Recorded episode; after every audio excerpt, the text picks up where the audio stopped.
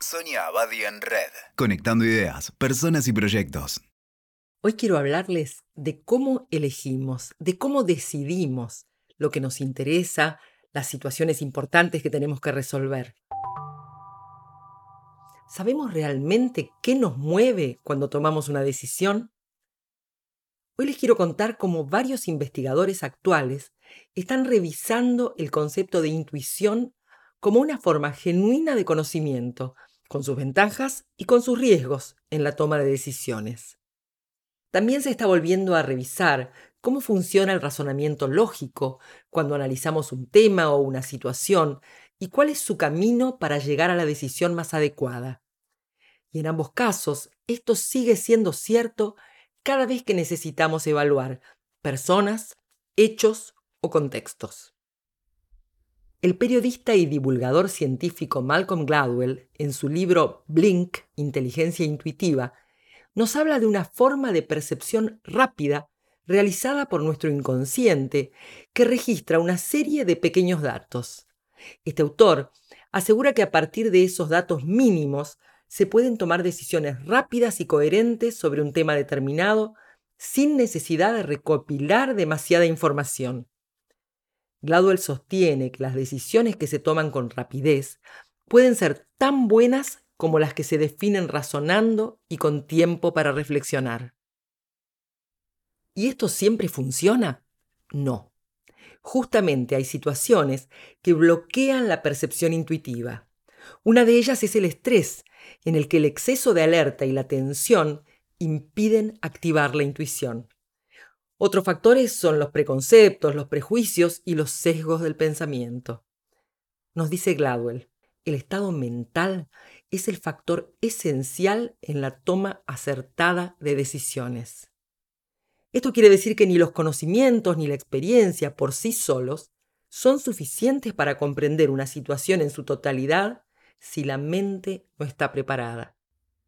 Otro investigador en pensamiento intuitivo, Daniel Goleman, en su libro El espíritu creativo, nos dice, ciertos estudios experimentales han comprobado que en general las primeras corazonadas de las personas forman la base de mejores decisiones que aquellas tomadas tras un análisis racional de los factores en pro y en contra. Cuando confiamos en nuestra intuición, en verdad recurrimos a la sabiduría del inconsciente.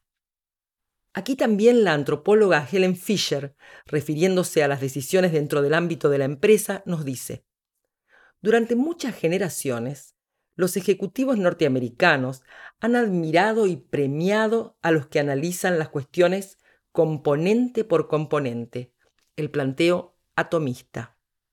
Este enfoque está cambiando.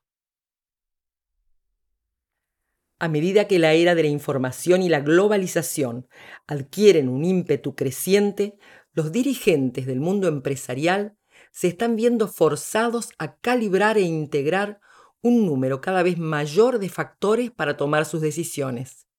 Algunos consultores han empezado incluso a recomendar ciertos métodos para evitar el pensamiento lineal y adquirir una perspectiva holística. Otro estudioso más del tema, el epistemólogo e historiador Carlo Ginzburg, sostiene que cada vez se ha hecho más necesario en las ciencias humanas disponer de un método que nos permita entender lo único e irrepetible. Nos explica el funcionamiento de las llamadas ciencias conjeturales, que se ocupan de reconstruir la realidad a partir de indicios hábilmente seleccionados y compaginados. Da como ejemplos la percepción de médicos, historiadores, navegantes y cazadores, y nos habla del ojo clínico y el olfato, adecuados para percibir situaciones y tomar las decisiones pertinentes en cada caso.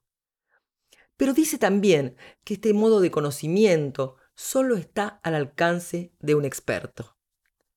Sus características son una gran intuición, en parte innata y en parte desarrollada, una vasta experiencia y la capacidad de poner su mente en un estado de atención no focalizada, permeable a los indicios, sin prejuzgar los datos y permitiendo que el conocimiento se integre a través de él. ¿Cómo son leídos los indicios? ¿Qué se requiere para leerlos? Una atención flotante, sin la cual los otros recursos no logran activarse, ya que cualquier intento de forzar la intuición concluye en frustración o peor aún en la construcción de falsas verdades delirantemente explicativas.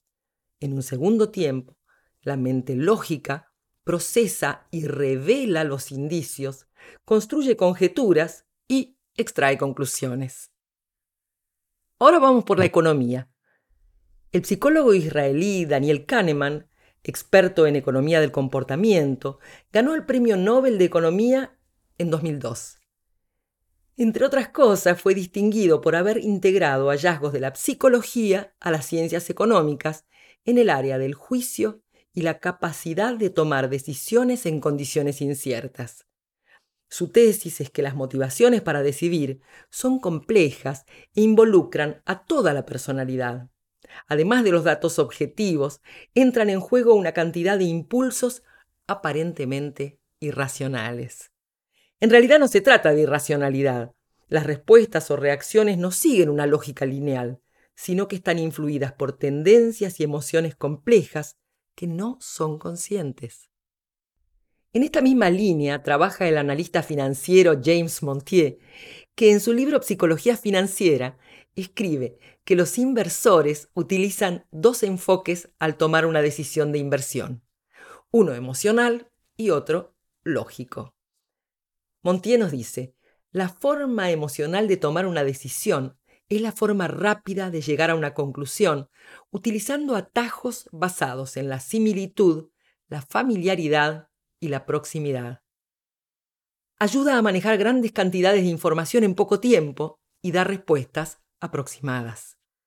Mientras que la forma lógica es un proceso lento y serial de tratar la información y utiliza un enfoque deductivo para llegar a respuestas precisas. Montier también habla de la economía de la felicidad, para demostrar que gran parte de las decisiones de los inversores no se basan en un concepto utilitario, sino en la búsqueda de satisfacer sueños, deseos y necesidades emocionales. Y afirma también que en la elección de inversiones que generan mayor felicidad, aparecen una serie de beneficios agregados, mayor creatividad, mejores vínculos afectivos y sociales y un sistema inmunológico más activo que protege contra las enfermedades. Entonces, sin duda vamos a tener que escuchar y entrenar nuestra intuición, reconociendo nuestras necesidades emocionales, pero estando atentos también a que guiarnos solo por nuestros deseos nos puede llevar a decisiones absurdas o negativas. A la vez va a ser importante ser capaces de razonar y analizar las situaciones que se nos presentan para cometer menos errores y achicar el riesgo de equivocarnos aunque a veces tengamos que dejar en suspenso nuestras corazonadas. De todos modos, en ambos casos va a ser necesario detectar, procesar y dejar de lado nuestros prejuicios, sesgos e ideas dogmáticas, ya que estas limitaciones terminan confundiendo tanto a nuestro pensamiento intuitivo como a nuestro razonamiento lógico. Escuchaste Sonia Abadi en Red. WeToker. Sumamos las partes.